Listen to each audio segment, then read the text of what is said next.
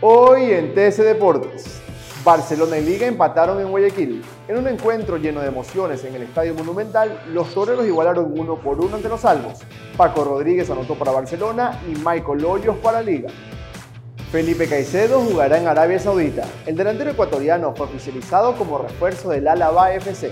Felipao llega procedente del Inter de Milán.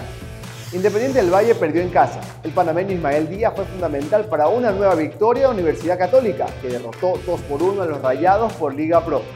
Para más información visite tctelevisión.com slash deportes. También puedes visitarnos en nuestras redes sociales como arroba tcdeportes.